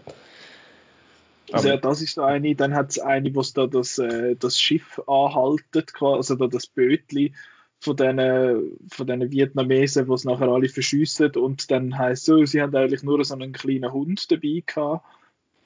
Das ist, ja, eben, das ist auch so eine Szene, wo eben, das, wie ihr sagt, das so zeigt, wie, wie absurd das ist und wie halt eben, dass man den, den Lawrence Fishburne mit, äh, mhm. noch, noch, sehr, sehr jung und halt eben 14 so Leute, ist er gewesen dort. Ja. Spielt einen 17-Jährigen. Ja, anyway, nein, dass man einfach halt so junge und unerfahrene Leute oder einfach Leute, die gar keinen Bock haben zum dort zu sein, aber einfach die dort angeschickt hat und halt riskiert hat, dass die durchdrehen und Leute umbringen und so.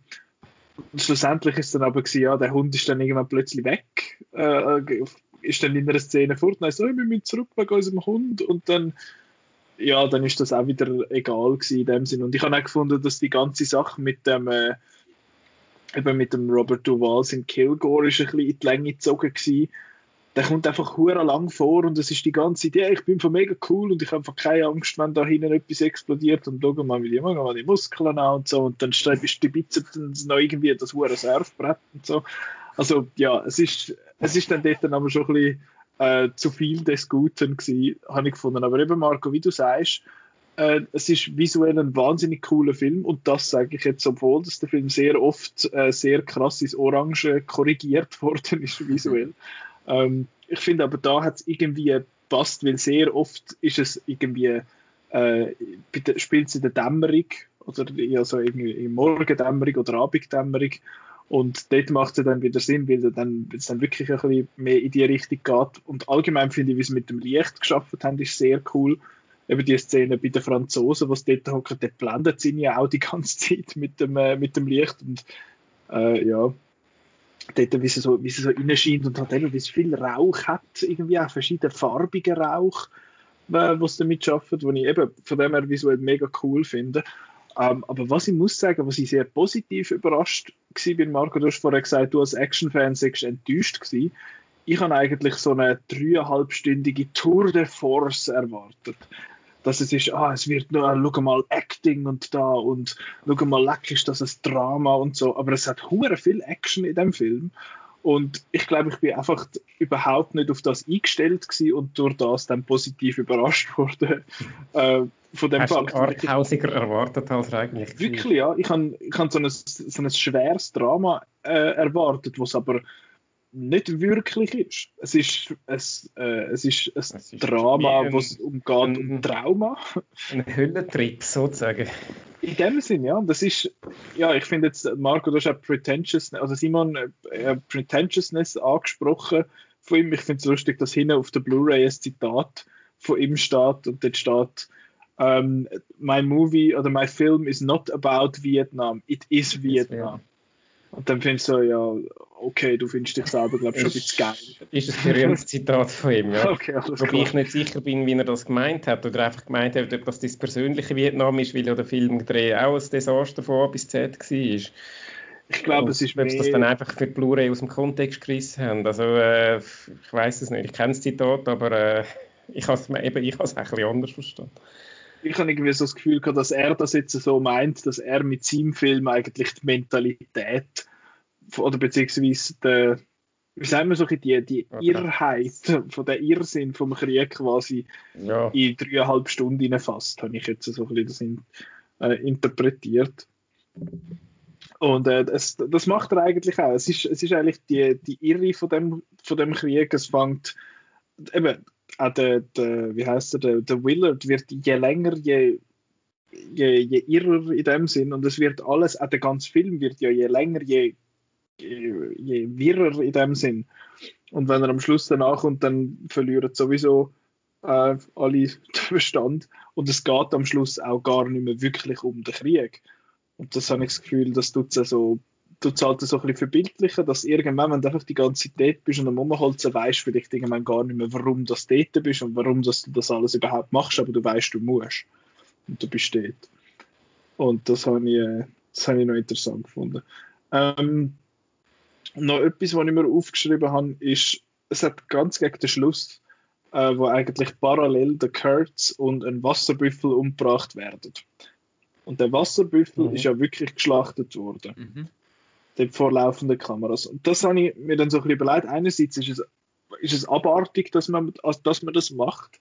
Andererseits habe ich äh, recht äh, nicht eine schöne in dem Sinn, aber eine interessante so Nebeneinanderstellung gefunden, weil der Kurz kurz vorab sagt, so etwas im Sinn von, dass die Jungen oder die Soldaten lernen, Leute umbringen im jungen Alter mit ihren Helikoptern, aber sie dürfen nicht Fuck auf den Helikopter schreiben, weil das obszön ist. Und ich habe das Gefühl, das ist damals wieder, oh, jetzt hat man es gefilmt, dass man das Tier umbringt, aber wir bringen die ganze Zeit Tier um, damit wir es nachher können essen in dem Sinn. Das habe ich, äh, habe ich irgendwie noch eine interessante Ding gefunden. Eben, sobald man es filmt, ist es nicht mehr okay. Und das habe ich, habe ich noch spannende Dinge gefunden, eben ein bisschen von wegen, ähm, wie sagen wir, so ein bisschen heuchlerisch das Ganze ist. Und eben, ich meine, ich finde es so schlimm, es ist vor allem einfach grusig zum Anschauen. Aber ja, das ist so ein Gedanke, wo mir durch den Kopf ist. Denn ihr von Anfang an gewusst, dass das ein echter Büffel ist? Oder ist das etwas, was wir schon gelernt haben? Nein, also wir haben von Anfang an gewusst. Also ähm, ist das ein bekannter Fakt gewesen? Dort ist das irgendwie so in der Presse gestanden oder etwas? Oder keine Ahnung? Also ich bin ja nicht dabei, also ich habe zwar schon noch gelebt, schon gelebt, wo der Film entstanden ist, aber ich bin noch ein bisschen klein gewesen, um zu schauen. Ja, beziehungsweise ähm, ist das Teil aber, vom Diskurs? Ich habe also beim, erst, beim ersten Mal ist mir das nicht aufgefallen. Ich habe ich hab mitbekommen, dass das dann auch noch eine von vielen oder eine Diskussion war, ist, wo auch geführt worden ist, ja, aber ist jetzt nicht so irgendwie, also dass das jetzt irgendwie das große Thema gewesen. Aber ich kann es auch, auch nur aus Erzählungen äh, rekonstruieren. Ja, klar. Also ich einfach, als ich es gesehen habe, habe ich schon, also man sieht ja eigentlich, dass das muss eigentlich echt sein. Mhm. Und, ähm, und dann ist das eben auch ein Teil von dieser Doku, von dem Dokufilm, dass, ähm, dass sie eben die, äh, also Ehe, seine Ehefrau hat das bei in den Philippinen ist ja gedreht worden, der Film. Mhm. Und äh, es haben dort auch viele philippinische Einwohner äh, mitgeholfen und so. Ähm, und sie hat dann so eine rituelle Schlachtung von dem Wasserbüffel, hat sie dann gesehen dort, wo Philippiner das, das gemacht haben. Mhm. Und dann haben sie die, hat sie das äh, eben faszinierend gefunden. Und die haben das dann auch in dem Film dann, also für den Film auch noch nochmal nachgemacht, quasi. Mhm. Aber die haben dann nachher auch gegessen und so, ja. Und das ist einfach die rituelle Schlachtung von den Filipinos, äh, wo er dann dort den Film rein da hat. Ja, also die rituelle Schlachtung von den Wasserbüffel durch die Genau. ja. ähm, ja, ja, so. Eben, ähm, Simon, du hast es schon angetönt, von wegen, ja, es hat noch ein paar so Komplikationen gegeben im Dreh und ich muss ja sagen, ich bin einerseits jetzt nicht super mega informiert, was sonst noch so passiert ist, eben, dass der Marlon Brando, glaube ich, echt der Marlon Brando, war. Marlon Brando ähm, ist eben, er ist viel zu dick und er ist, glaube ich, schlecht vorbereitet gewesen und ist auch, äh, gesehen, ich bin der Marlon Brando und du hast keine Ahnung und sie haben, glaube ich, auch einen Krieg miteinander. Äh, das ist mal gewesen. und dann hat sie hat irgendwie ein oder zweimal hat ein Sturm das ganze Set kaputt gemacht und irgendwie, wo, sie irgendwie einen Monat äh, aufgebaut haben oder so. Und äh, der Mike, äh, nein, äh, ich muss immer mit den Vornamen, ich, ich gehe immer rein, es gibt ja noch den Michael Sheen, das ist ein anderer, der Martin Sheen, der hat noch einen Herzinfarkt gehabt. Während dem, äh, während dem Dreh und ist irgendwie fast gestorben dort. Das war ja noch nicht so, gewesen, irgendwie Ende 30 oder so. Das ist schon, mhm. Also ja, es, er ist, ist unter dem schlechten Stern gestanden. Eben dann, also eben, wie ihr auch schon gesagt habt, eben, die sind selber halb, die einen halb wahnsinnig geworden und finanziell natürlich völlig ausgeartet, irgendwie ein, ein Budget für das Zehnfache äh, überschritten und äh, Coppola hat sich ja dann halb, oder nicht nur halb, oder ganz ruiniert mit dem Film und also ja, ist äh, äh, selber ein Rechtsdrama gewesen. Genau, und das kommt ja aus dieser Zeit von ähm, von diesen jungen Wilden, also American Zoetrope haben sie ja da gründen. Der George Lucas ist eigentlich auch Teil von dieser Crew, der ist sehr noch mit dem Coppola befreundet gewesen. Ich glaube, der George ähm, Lucas hätte sogar sollen, äh, hat ursprünglich genau führen von Apocalypse Now. Hat ursprünglich Regie führen und da ist wie so ein bisschen die Idee gewesen, oh, ich tue da viel von meinem eigenen Geld auch rein und äh, mache dafür eben da meine Vision ähm, und der Coppola hat dann von seinem Godfather-Geld halt das da drin gesteckt in den Film. Ist dann aber halt eben auch immer mehr geworden und er hat das quasi dann müssen immer selber ein bisschen zahlen. Und äh, schlussendlich haben sie, glaube ich, 380 Tage oder so etwas crazy äh, gefilmt. Äh, und ursprünglich ist natürlich viel weniger äh, Plan gewesen. Und eben der, der Marlon Brando, der ist ähm, der ist dann eben so dick auftaucht plötzlich und äh, er hat die Buchvorlage, es ist ja basierend auf Heart of Darkness. Buch ähm, aus 1896 oder so, wo ursprünglich im Kongo gespielt hat. Mhm. Und äh, der Marlon Brando hat dann also nicht einmal das Buch gelesen als Vorbereitung und äh, man, man sieht dann auch noch im Making-of, wie, wie wie sie ihm halt immer den Text so auf so grossen Karton anheben, weil er macht sich nicht Mühe, den Text zu lernen und ja. Ja, und eben, sie haben ja eben das, das, was jetzt so dämonisch macht und eben was also, wow, das, das, das ist, glaube ich, einfach aus Verlegenheit gewesen, weil sie einfach nicht haben, weil einfach zu dick war, dass das äh, ganz Körper aufnehmen kann. Sie haben, glaube ich, also jetzt im Nachhinein beim Redux oder beim Final Cut sind noch ein paar Szenen drin, wo man ihn im Ganzkörper sieht, ich glaube, der Kinofassung siehst, siehst nur irgendwie so Aufnahmen von seinem Gesicht und so, so im Gegenlicht und so, und das ist einfach, weil das einfach sonst nicht hast können filmen. Und das hat, und das Lustige ist, dass eben jetzt genau das dann so rausgekommen ist, als, oh, da ist jetzt wirklich eben so da, der, der, der Colonel Cards oder der, der Dämonisch dabei ist einfach. Ja, das ist halt wie, das ist daheim, wo mit Chance nicht funktioniert hat, genau, man ihn darum wenig gezeigt hat und er ja, hat ja. nur viel mehr zeigen und nachher heißt es, oh, es ist so clever, wenn man daheim aus der Not eine Tugend gemacht. Genau. Ja, und Dings Alien ist ja das Gleiche gewesen, das ist ja zu teuer gewesen, um das die ganze Zeit zu zeigen und auch äh, Blade Runner, das ist ja ähm, das ist überall alles nur verdampft und verraucht, weil sie keinen Stutz haben, zum, äh, zum den Setz weiter hinterziehen quasi. Das gesagt, ja, wir machen ein bisschen Rauch vorne und dann ist schon gut. Ähm, ja, das, ist, das erklärt aber so eins von diesen Problemen, die ich hatte mit dem Film. Und zwar habe ich es mega cool gefunden, dass der Colonel Kurtz so mega als die quasi so eine Bedrohung aufgebaut wird, so quasi als a Phantom Menace. ähm, und das habe ich eigentlich mega cool gefunden. Nachher ist es so ein bisschen enttäuschend gewesen, was nachher rauskommt. Ich habe dann wirklich so einen, so einen, was weiß ich, so einen charismatischen Kultleader halt irgendwie erwartet, wo dann, was weiß ich, grosse Reden schwingt und irgendwie Leute vor allem in ihren Augen killt und so Zeug. Und da ist dann schon ein bisschen, äh, ja, es ist ein bisschen unter meinen Erwartungen gewesen, wo dann einfach so ein Dicksack dort sitzt und da so ein bisschen Poesie vorliest. äh, ja, verständlich Setting, Dafür ist das Setting halt mega cool mit dem alten Total. Tempel und so. Und, so alte ja. Tempel ich eh freut. Das ist eh, ich gebe eh immer Pluspunkte. Wo es äh, ja, einfahren, äh, dort auf dem Fluss einfahrt und dann so da die, die Ureinwohner und da die Marlon Brando mhm. Crew äh, am Warten sind und dann mit dem Sound, das, das finde ich einfach oh, der grosse Szene der hure Fotojournalist, der ist dann mühsam. Dennis Hopper. Jesus Christ, es hat eine Szene, wo, er, wo der Marlon Brando etwas vorliest und der andere schnurrt die ganze Zeit und ich finde, jetzt hebt deine Fresse. Nachher rührt er mir dann irgendwie ein Buch an oder so und dann geht er dann auch, aber ja, da, da ist mir schon recht auf den Sack gegangen.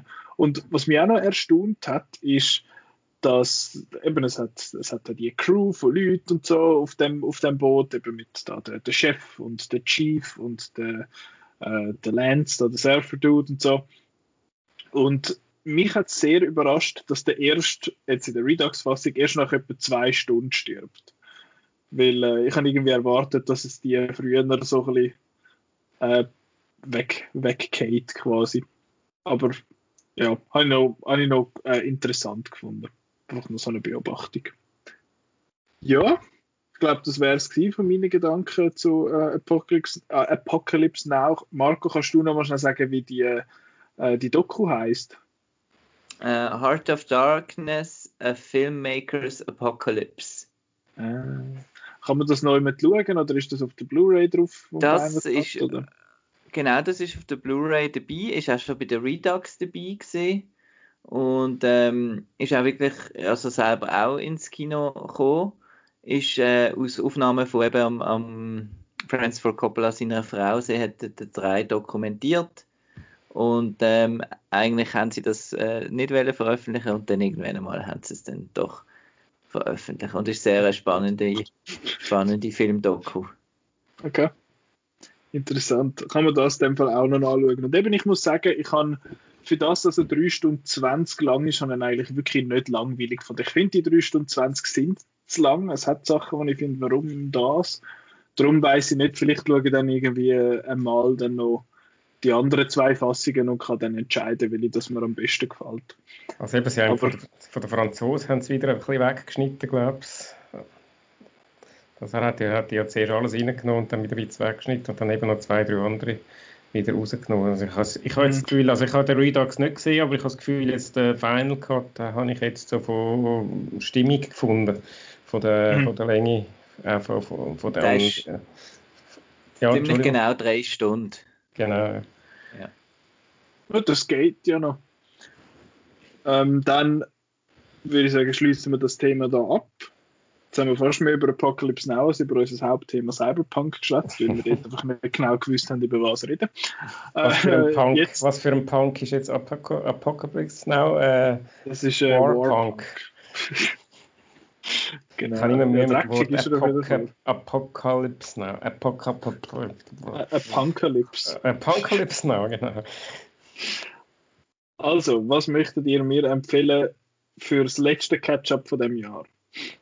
Also der Marco hat den Film schon mal sehr geschickt zwischendurch mal eingestreut, den oh. Titel vom Film. Und dein, deine Aufgabe ist jetzt herauszufinden, welches das ist.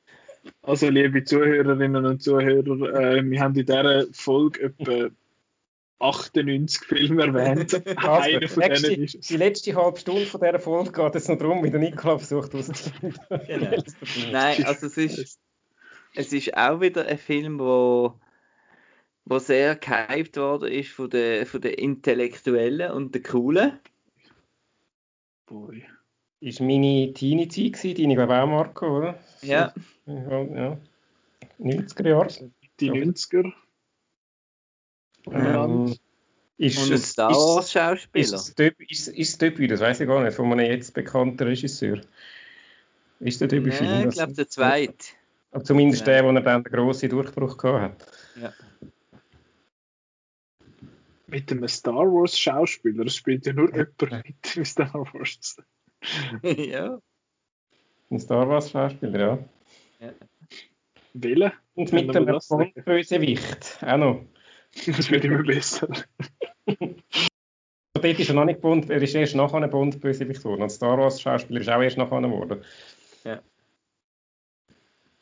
Also ist mit, und sie haben alle ein bisschen lustige Akzente, also man muss auch die englischen Untertitel eindingseln. Und es hat einen Techno-Hit dazu gegeben von der Gruppe Underworld. Das sagt jetzt wahrscheinlich noch am Simon etwas. Mit Born Slippy oder so etwas. Ja. ja. Jetzt hat das der Soundtrack, das ist äh, so, so englisch äh, äh, Britpop und, und so ein bisschen coole, damals coole englische, äh, englische Rock-Pop-Musik äh, äh, ist damals noch recht angesagt, eben der, äh, das, der, der Techno-Hit da. Und äh, ja, jetzt, was können wir noch sagen? Es also, geht, es alles spannend, aber ich habe keine Ahnung, von was spielt in Schottland, darum auch den englischen Untertitel. Oi. Ähm, mit einem Star Wars Schauspieler. Ja. Wo Schott ist.